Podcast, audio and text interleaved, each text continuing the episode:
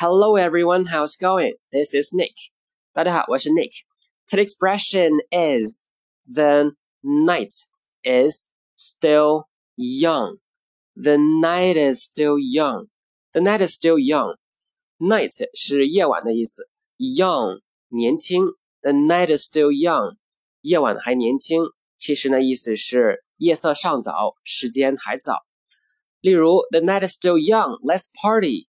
天还早呢，我们去嗨吧。注意这里面 party 呢是个动词，意思是举办或者参加派对的意思。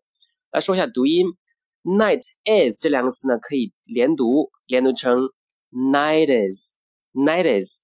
still 这个词呢，i 发的是短音的 i，所以读成 still，still。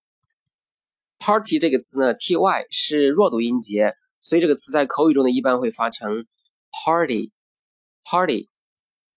Okay, time to say goodbye. Take care, guys. Bye.